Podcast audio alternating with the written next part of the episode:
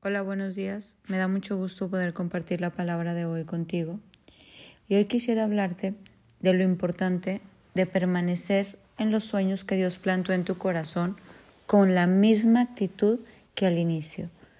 La primera vez que tú te encontraste con Jesús, Él te dio un sueño, empezó a hablar a tu corazón, empezó a hablarte, a emocionarte, a llenarte de fe y uno tenía una actitud, como cuando tú conoces a alguien y te enamoras, y al momento de conquistar esa persona, tu actitud es de un conquistador los varones, ¿no? Ponen su mejor cara y estás enamorando a la persona. Y de las mujeres también, ponemos la mejor cara y estamos en esa conquista. Y esa conquista y esa actitud es la que Dios quiere que nosotros tengamos de principio a fin. José, este hombre soñador, Dios le habló de sus promesas y de todo lo que tenía planeado para su vida, y para que se llegara a cumplir eso todos sabemos que José pasó por muchas cárceles. Yo creo que la primera cárcel que él vivió fue el rechazo de sus hermanos, el rechazo de sus, sí, pues de, sus hermanos que, que lo criticaban, que lo envidiaban. Esa, esa tortura de saber que no era bien recibido era algo para él doloroso. Después, literal, lo metieron en, un, en una cisterna, luego estuvo trabajando de esclavo, luego en una cárcel, luego salió hasta que por fin un día se cumplió su sueño y gobernó. Pero todas esas cárceles, todas esas prisiones, todos esos momentos difíciles hicieron de José el hombre que tenía que, que ser para poder gobernar al lado de Faraón. Hay algo que hizo José. Yo siempre me pongo a escudriñar la palabra y digo, ¿qué hicieron estos hombres que sí se cumplieron los sueños de Dios en su vida? Y José estuvo en su primer amor, o sea, él no cambió nunca. Él tuvo la misma relación con Dios cuando le dio los sueños a los 16 años, cuando estuvo en la cisterna, cuando estuvo con Potifar, cuando los hermanos lo trataban mal, aun cuando gobernó, era el mismo José el mismo José pegado a Dios, enamorado, firme, cumpliendo con lo que Dios hablaba a su corazón. Me encanta ver cómo en Génesis 41, 41 el faraón le dice a José, yo aquí en persona te pongo a cargo de toda la tierra de Egipto. Luego el faraón se quitó de la mano el anillo con su sello oficial y lo puso en el dedo de José. Lo vistió con ropas de lino de la mejor calidad y le puso un collar de oro. Después hizo que José se subiera al carro de guerra reservado para su segundo en autoridad, y donde quiera que iba José se gritaba la orden arrodíllense. Así que el faraón puso a José a cargo de todo Egipto y le dijo Yo soy el faraón, pero nadie levantará ni una mano ni un pie en toda la tierra de Egipto sin tu aprobación. Luego el faraón le puso un nuevo nombre a José. También le dio una esposa dice, entonces José se hizo cargo de toda la tierra de Egipto.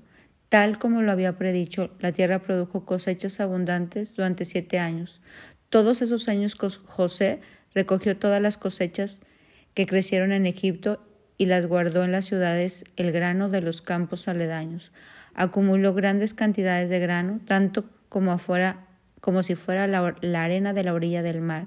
Y al final Dejó de registrar las cantidades porque había tanto que resultaba imposible medirlo. Todo lo que Dios le prometió a José se cumplió, pero José se mantuvo firme. Esto me llevaba a pensar en el libro de Apocalipsis. Apocalipsis 2 dice, Yo sé todo lo que haces. He visto tu arduo trabajo y tu paciencia con perseverancia. Sé que no toleras a la gente malvada Has puesto a prueba las pretensiones de esos que dicen ser apóstoles pero no lo son. Has descubierto que son mentirosos, has sufrido por mi nombre con paciencia sin darte por vencido. Pero tengo una queja en tu contra. No me amas a mí ni se aman entre ustedes como al principio. Mira hasta dónde has caído, vuélvete a mí y haz las obras que hacías al principio. Si no te arrepientes, vendré y quitaré tu candelabro de su lugar entre las iglesias. Pero tienes esto a tu favor Odias las obras malvadas de los Nicolaitas, al igual que yo. Todo el que tenga oídos para oír debe escuchar lo que el Espíritu dice a las iglesias. A todos los que salgan vencedores les daré el fruto del árbol de la vida que está en el paraíso de Dios. Yo hacía mucha similitud en esto y en la vida de José. ¿Por qué? porque José nunca perdió de vista su primer amor. Él siguió enamorado de Jesús, él amaba al prójimo y él hacía las obras que hacía al principio. Y nosotros podemos odiar lo que Dios odia y podemos ser fieles en trabajar para Dios, pero Dios dice, pero hay algo contra ti, que no me amas, que no me amas a tu, al prójimo y que has dejado de hacer lo que hacías cuando tú me conociste. Como te hablaba de cuando tú conoces a alguien y lo enamoras, seas hombre o mujer, y luego empiezas a dejarlo de hacer. Dices, ay, bueno, ya estoy con esa persona y el amor empieza a menguar y ya nos haces las obras que al principio. Y entonces dice Dios, si no te arrepentes, vendré y quitaré tu candelabro de su lugar entre las iglesias. Qué importante estar bien arraigados y firmes en este primer amor, bien arraigados como al principio. Yo me acuerdo que hace mucho tiempo venía un hombre a mi clase de Biblia que junto con sus socios cometieron un fraude a mucha gente, le robaron mucho dinero y todos sus socios huyeron al extranjero y él en el momento que se acercó a Dios vino aquí, se acercó a Dios, su vida empezó a dar un giro de 180 grados, lo, lo metieron a la cárcel, lo arrestaron. Y en ese tiempo en la cárcel él se apegó a la palabra y no solo la leía, sino que le predicaba a los presos. Después de algunos años salió y salió otra persona diferente a la que entró. Hace mucho que no sé de él, pero sé que, que siguió predicando, que siguió, siguió hablando la palabra. Y yo veo como a veces estas cárceles, como este hombre que te cuento, como a José, hacen la obra en uno para que uno pueda hacer lo que Dios nos pide. Yo creo que todo ese tiempo de que José la pasó mal, Dios estaba formando algo en él para que él pudiera gobernar con Faraón.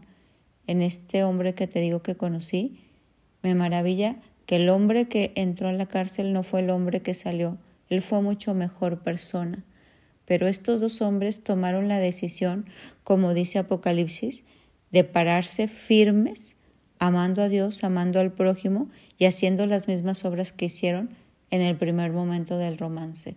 Porque tú puedes entrar a la cárcel, por hablarlo de alguna manera, y salir y volver a robar y volver a mentir y volver a Egipto y volver a hacer esas fechorías y entonces ese proceso no te sirvió de nada. Pero hay gente que aprovecha ese proceso para crecer, para madurar, pero y, y salir a hacer lo que tiene que hacer. Pero para que eso se viva así, tú tienes que estar siempre pegado de la mano de Dios. Porque si tú te pegas a Dios, entonces todo eso va a obrar para bien.